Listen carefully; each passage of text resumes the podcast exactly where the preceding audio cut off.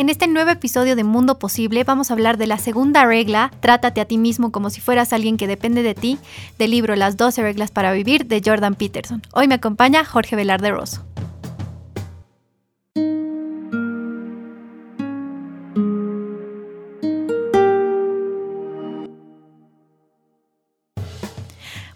Mí este capítulo de la segunda regla me ha gustado muchísimo porque creo que se hace mucho más fuerte y con muchos más argumentos la idea de que tú eres responsable de ti mismo.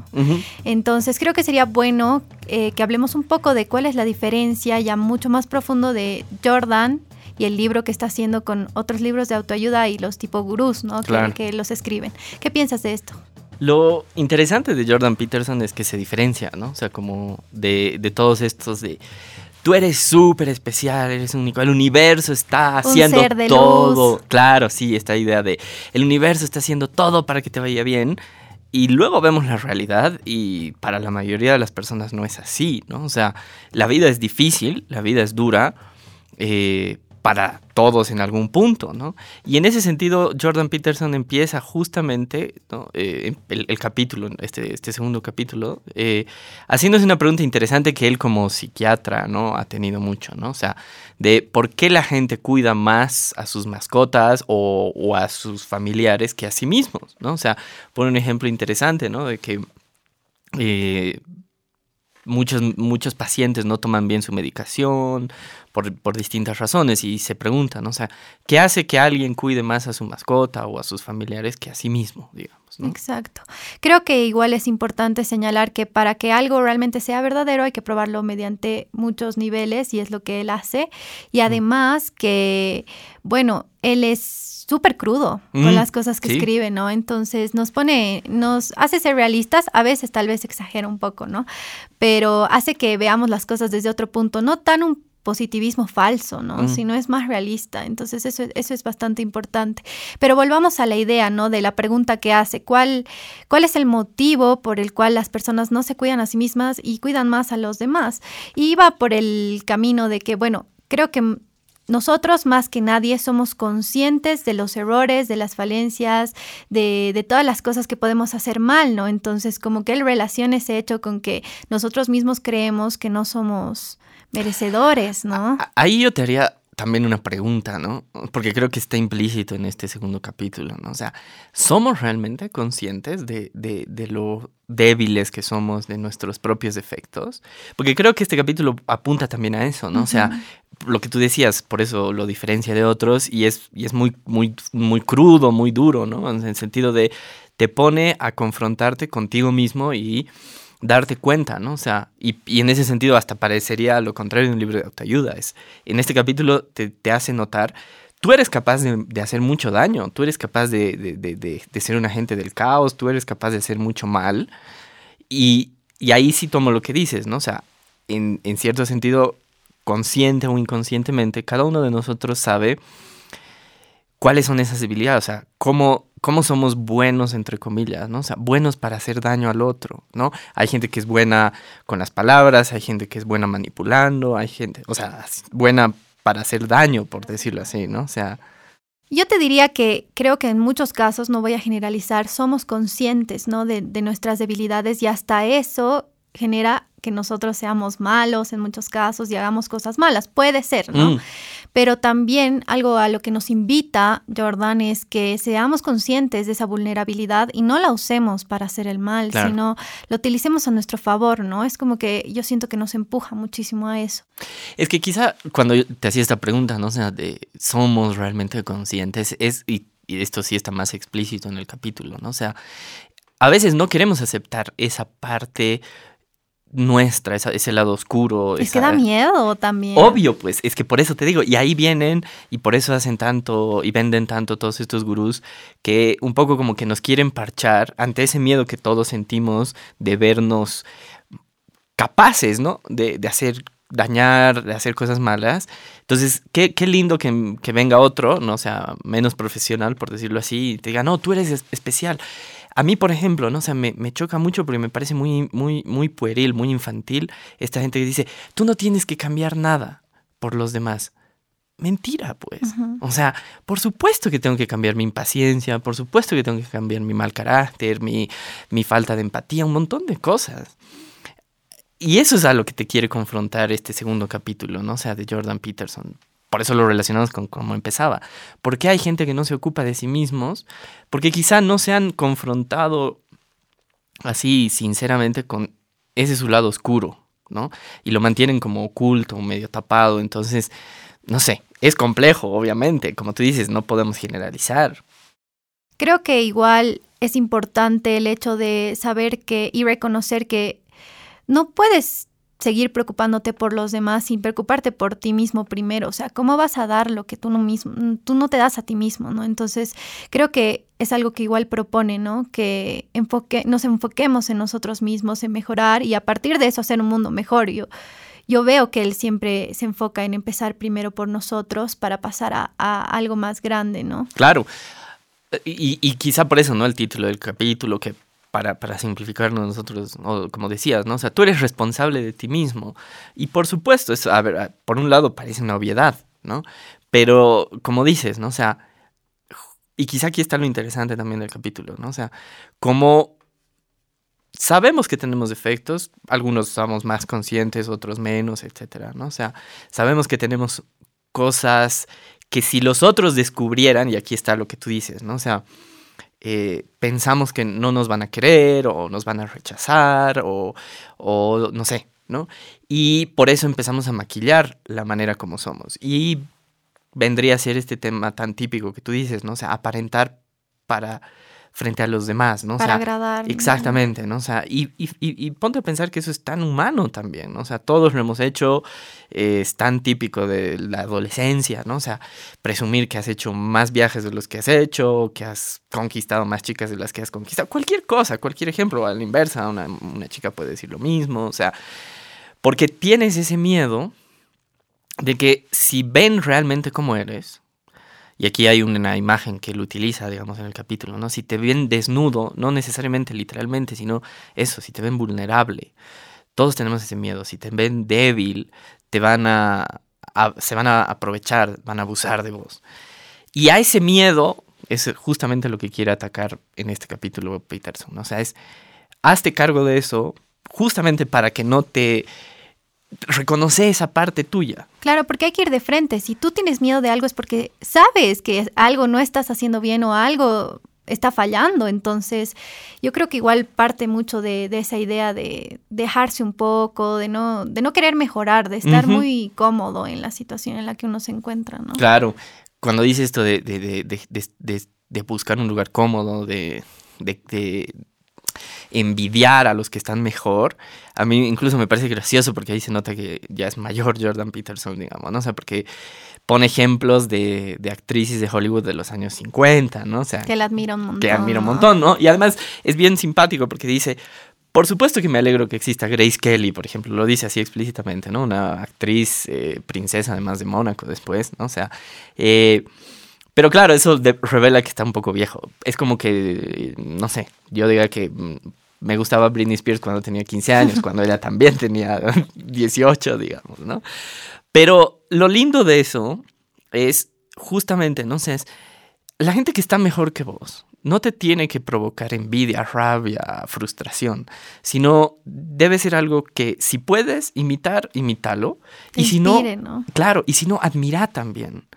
¿no? Admira a la gente que es mejor deportista que tú, mejor en, en, matemáticas, en lo que fuere, no importa, da lo mismo en deporte, ya dicho creo, ¿no?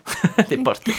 claro, porque algo que una amiga siempre me ha repetido es que normalmente la competencia no es con los demás, sino con uno mismo, ¿no? Y también se debe tratar de eso, ¿no? De enfocarse en uno y tratar de mejorar en base a otras cosas que hacen los demás, pero yo creo que se trata de ir reuniendo todas esas cosas negativas y volverlas en un motor, ¿no?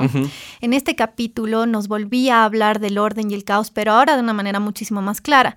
Como habíamos hablado en el anterior con Juan Pablo, habíamos definido el orden y el caos de ciertas maneras y que hay una parte media, ¿no? Mm. Y la define como conciencia. ¿Qué piensas de todo esto? ¿Cómo lo has relacionado? Para ti, ¿qué es la conciencia?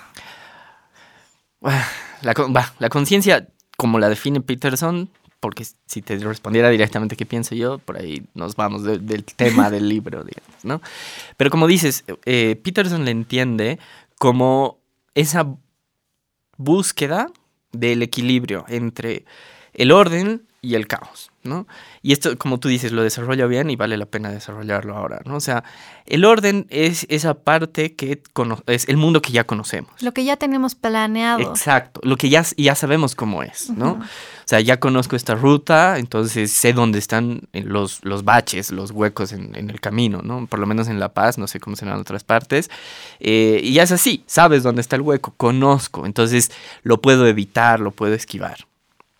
Eh, pero, y, todos buscamos un poco darle orden a nuestras vidas, ¿no? Hacer, expandir esa, esa, esa parte que controlamos y que conocemos. Porque y que está bien. Pero además está bien, porque no podemos, eh, por eso es lo, del equilibrio, ¿no? O sea, no podemos vivir en un caos constante.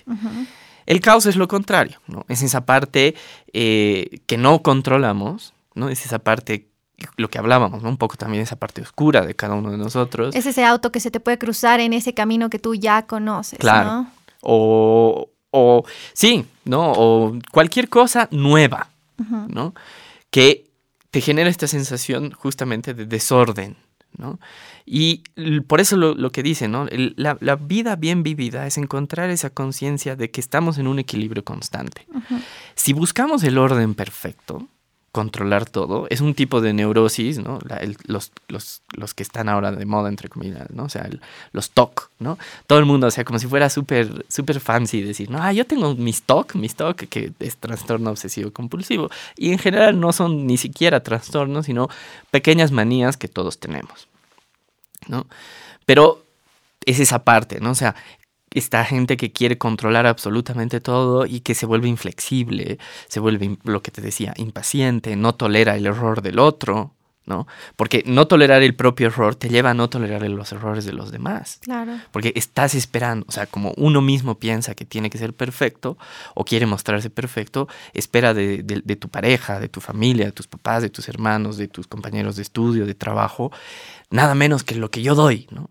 Ah, pero como yo soy perfecto, o se cree perfecto, entonces exige una perfección imposible de exigir, ¿no? Entonces te vuelves insoportable en cierto sentido.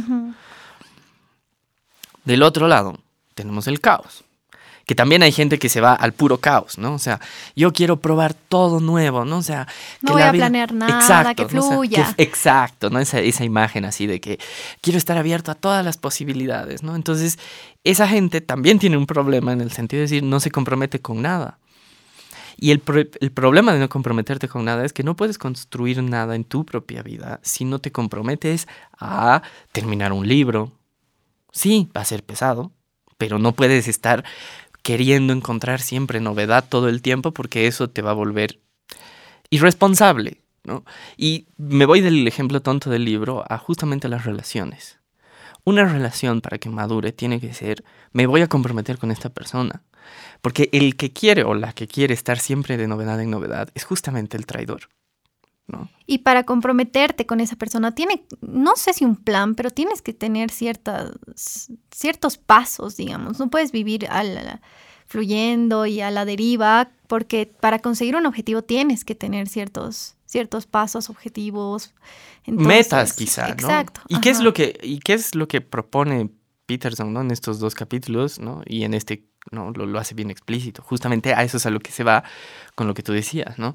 Es la conciencia, ¿no? De darte cuenta, de ser consciente, valga la redundancia, de que tengo que equilibrar mi vida entre ese orden que ya controlo, pero también dejar espacio a la novedad.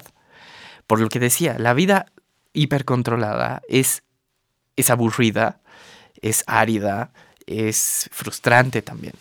La otra también a la larga termina siendo aburrida porque no te comprometes con nada ni con nadie. Y ese equilibrio entre mantenerme abierto a la novedad de conocer nuevos amigos, de, viajar a nuevos lugares, pero también comprometerme con personas, con proyectos en mi trabajo, en mis estudios, en, en una relación de pareja, etcétera.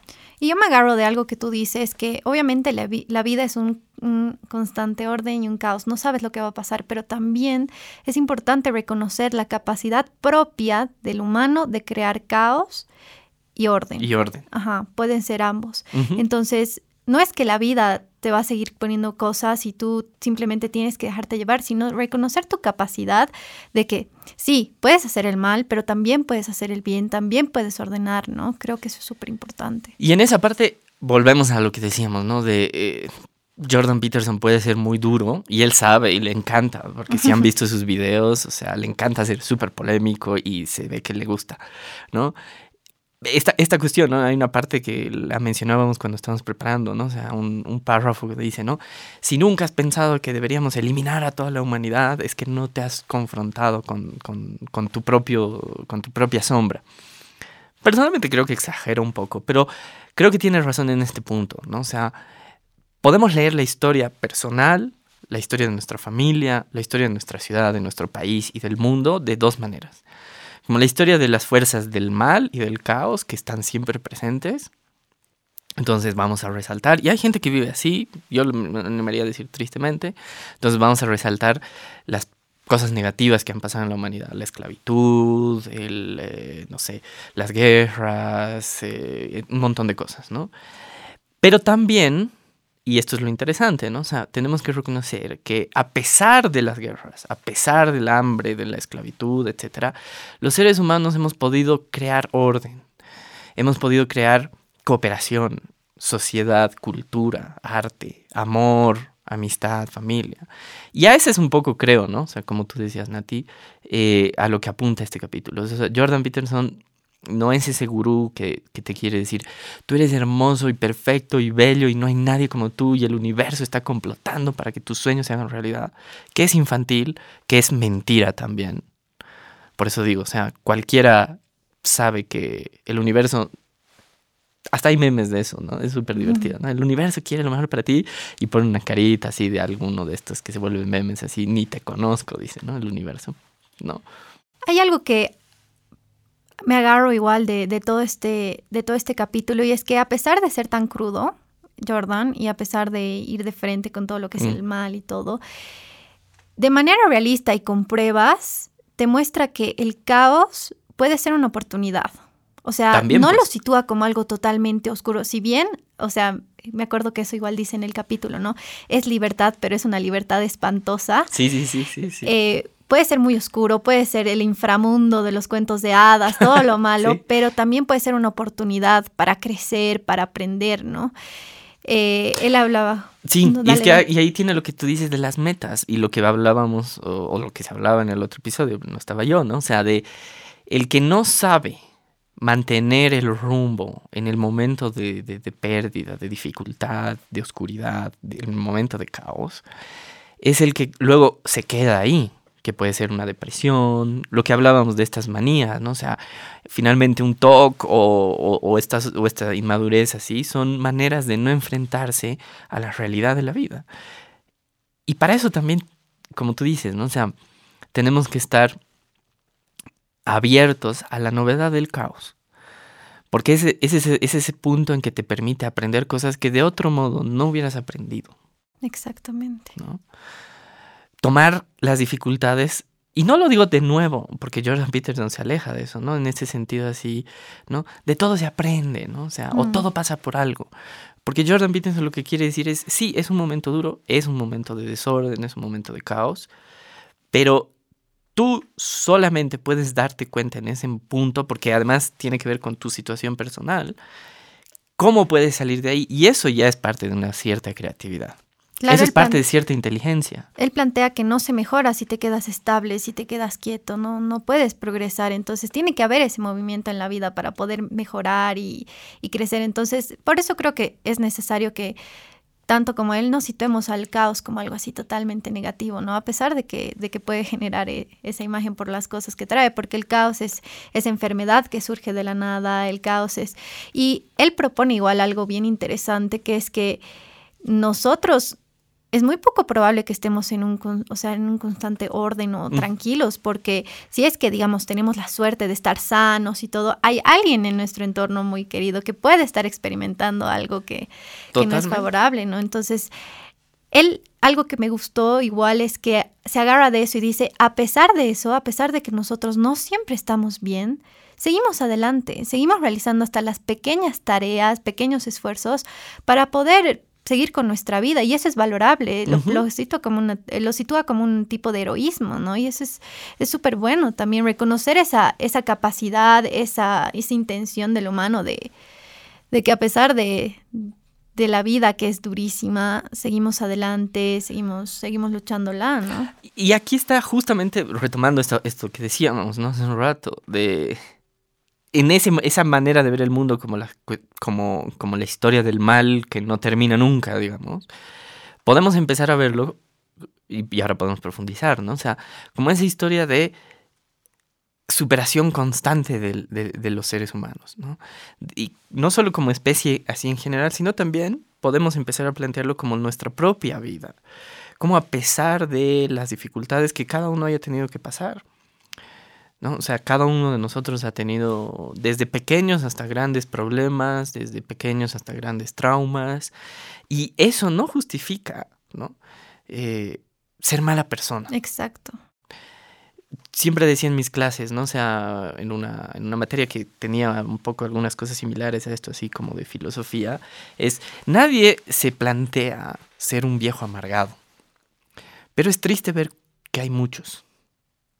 Y eso justamente tiene que ver con lo que estamos tratando de entender, ¿no? O sea, y reflexionar en este capítulo, ¿no? O sea, la, la amargura al final de la vida es justamente el...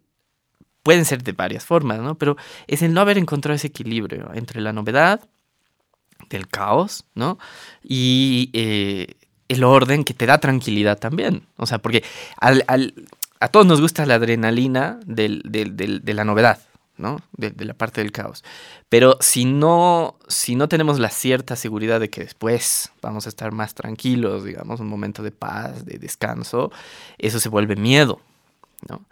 Eh, es la, la, la, imagen ahorita se me viene a la cabeza de la montaña rusa, ¿no? O sea, todos sabemos que es un espacio seguro porque el nivel de accidentes en las montañas rusas a nivel mundial es bajísimo. Pero nos encanta esa adrenalina y por eso, ¿no? Todos gritan, ¿no? Y típico de gritar es me voy a morir. Pero es que esa es la adrenalina que nos gusta. Diferente sería que sintamos esa misma adrenalina en un avión, ¿no? En un viaje y más o menos así el piloto así estar rezando con toda la tripulación, porque ahí no sabes qué va a pasar. Entonces, a eso es a lo que se refiere, ¿no? O sea, una vida amargada es la que no ha encontrado ese equilibrio. ¿Y tú cómo o sea, ¿cómo defines el equilibrio? Me refiero a cómo tú propones encontrar el equilibrio, porque él decía en el libro, no tienes que tener un pie en el caos y un pie en el orden, pero claro, o sea, suena fácil, pero en la vida, en la práctica, ¿cómo tú crees que es posible encontrar ese equilibrio? ¿Es vivir pensando cualquier cosa puede pasar, entonces tengo que estar alerta o vivir tranquilo? No sé, ¿qué, cómo, ¿cómo lo defines? Es, es complicado, siguiendo a Jordan Peterson y porque yo también un poco lo, lo, lo, lo, pienso así, lo practico así, es conócete a ti mismo, ¿no? Parece una tontería, es tan vieja como la filosofía, así empezado en parte la, la, la, escuela socrática, ¿no? O sea, con esa idea de conócete a ti mismo. Uno tiene que saber de qué es capaz, para el bien y para el mal. Y controlar, ¿no? Justamente eso, ¿no? O sea, controlar tu si eres, entre comillas, lo que decíamos hace un rato, ¿no? Si eres bueno insultando, controla tu lengua, ¿no? Por eso no es, a mí me, siempre me parece infantil también este otro consejo que te dan. No te arrepientas de nada. Mentira. O sea, por supuesto que nos tenemos que arrepentir de haber insultado a alguien, ¿no? Por poner un ejemplo. Tenemos que arrepentirnos de las cosas malas que hemos hecho. Porque si no somos conscientes de, que de hemos eso, hecho mal. de que hemos hecho mal, vamos a ser unos monstruitos de, de, de egoísmo y de, engreimientos. Y es, es muy probable que se repita la acción. Y además, y es más, pensar cuánta gente se justifica, ¿no? O sea, y, y, y también, ojo con esas amistades que te refuerzan eso. Porque a veces pasa, ¿no? O sea, que nos juntamos con gente que nos refuerza nuestro lado negativo. Ojo también con eso. ¿No? Tú decías hace un rato, ¿no? O sea, a veces queremos agradar a los demás, pero si quiero agradar a una persona mala... Vas mejor... a tener que hacer cosas malas, claro. obviamente. Y yo te iba a decir, mejor estar solo. Totalmente. O sea, a estar en un grupo de gente mala, mejor estar solo, uh -huh. ¿no? Y lo interesante de esto, digamos, como para tratar de llegar a un consejo también así un poquito más práctico, una vez que te reconcilies, por decirlo así, con esa parte negativa que todos tenemos, te vas a empezar a sorprender, y esto lo podemos dejar para otro episodio porque sería súper complejo, de que a pesar de que tienes esos defectos, a pesar de que tienes esos errores, hay gente que te quiere, que todavía te quiere. Una familia normal funciona así justamente. Por eso todos sabemos que en nuestras casas somos más torpes, somos más torpes con nuestros papás, con nuestros hermanos, porque sabemos que nos van a querer a pesar de nuestro mal humor, a pesar de nuestra mala facha, ¿no? o por eso también es típico, ¿no? Si no voy a salir de mi casa me quedo en pijamas, pero si voy a salir, para que veas que es bien natural, o sea, me arreglo porque espero que la otra persona le guste como me veo. Pero en mi casa puedo estar en pijamas despeinado y, hasta oliendo a sobaco, perdón la expresión, porque no me van a votar por eso. En cambio, si salgo a, trabajar así, me van a decir, o sea, si no te bañas no vuelves al trabajo. Por poner un ejemplo tonto, tonto, ¿no? Y lo, lo lindo tal vez en eso está en y no por eso, no porque haya gente que aún me va a querer y todo, voy a seguir siendo pues lo peor de lo peor, ¿no? Estoy exagerando.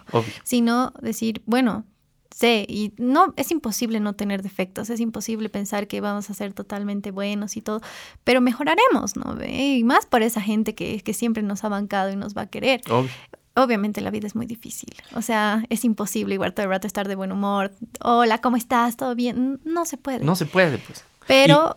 Y esa es la parte que dice, aprende a, saber incluso cuando te estás poniendo de mal humor, para encontrar maneras, no, porque este es el punto, y también lo dice, ¿no? O sea, la idea no es, no es eh, que se te pase el mal humor como, como reprimiéndolo, sino es, ya me doy cuenta que estoy por dañar a la otra persona, eh, te estoy poniendo un ejemplo mío, ¿no? Me callaré, me iré, que pase tiempo, ¿no? Hasta que se me pase el mal humor y ya sé que lo que le voy a decir no va a ser hiriente, por ejemplo, ¿no?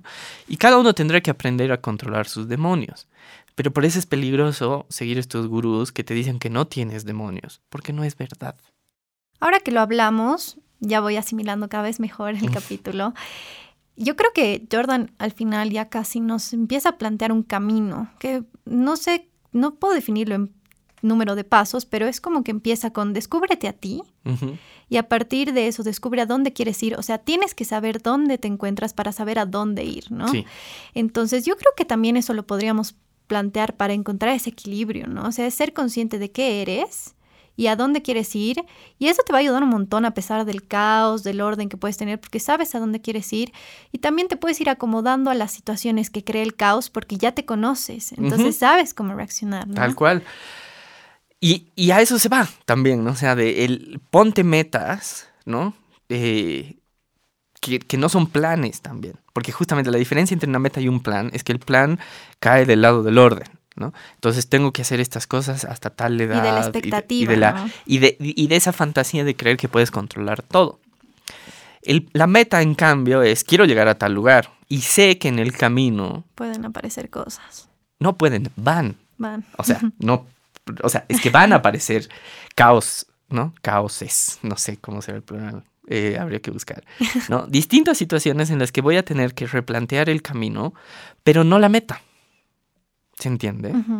Entonces, esto funciona así en abstracto, pero funciona con todo. O sea, si la meta es eh, casarme con mi chica, por poner un ejemplo medio, medio, medio común, sé que van a haber problemas en el camino, pero la meta no cambia.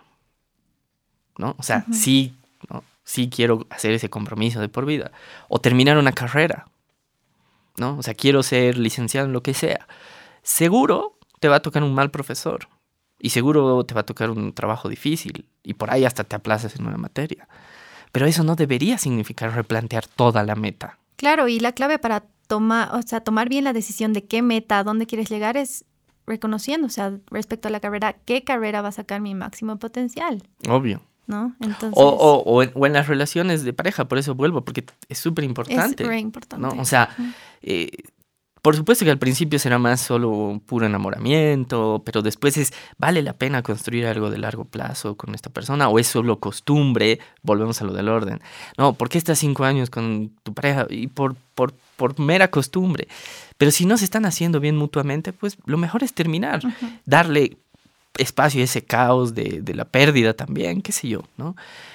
Porque es importante, como para, para, para, llegar a justamente a lo que quiere decir al final Jordan Peterson, ¿no? O sea, de tú eres responsable de ti mismo. Entonces, date cuenta, y esto es interesante, ¿no? O sea, de que si eres una persona que vale la pena, a pesar, y este es el punto, eres una persona que vale la pena cuidar y querer, a pesar de tus oscuridades.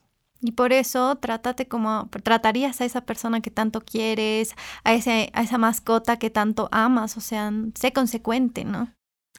Porque todos, a pesar de nuestras oscuridades, somos dignos de, de ese cuidado, de ese respeto, de ese amor. Y todos esperamos y buscamos eso.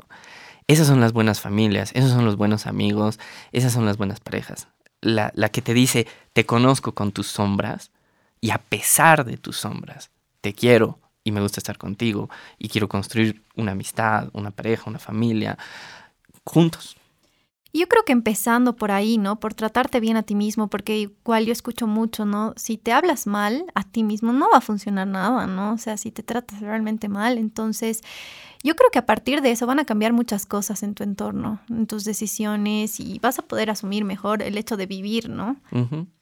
Porque justamente como dice Jordan Peterson, cuando te conozcas bien, con bien, bien, con tus sombras y con tus luces, que quizás esto es una de las razones, ¿no? La resalto para que quede claro porque nos, en Libera queremos también ir comentando el libro. Toma la decisión consciente y libre de ser un agente del bien, del orden, y no, ser, no, no, no, no cometas, no aumentes el caos en el mundo por simples tontería, por no darte cuenta, por no ser consciente, por simple descuido. ¿Cuánta gente nos ha lastimado y cuando les decimos te dicen, no me he dado cuenta? Está bien, pero aprende. No puedes, eso no puede durar 50 veces, ¿no? Ni qué decir ya la gente que conscientemente decide ser mala. Jordan Peterson a lo que nos invita, y por eso en Libera nos interesa, ¿no? Es sé consciente de tus oscuridades, pero toma la decisión de hacer el bien. Escúchanos en el siguiente episodio donde hablaremos sobre la regla número 3, haz amistad con aquellas personas que quieran lo mejor para ti. Mundo Posible es un podcast de Libera Bolivia. Estamos acá gracias a la Fundación Friedrich Naumann Países Andinos. Puedes encontrarnos en nuestra red social Mundo Posible Podcast, en las redes sociales de Libera Bolivia, o puedes escucharnos también en Spotify, YouTube y Apple Podcast.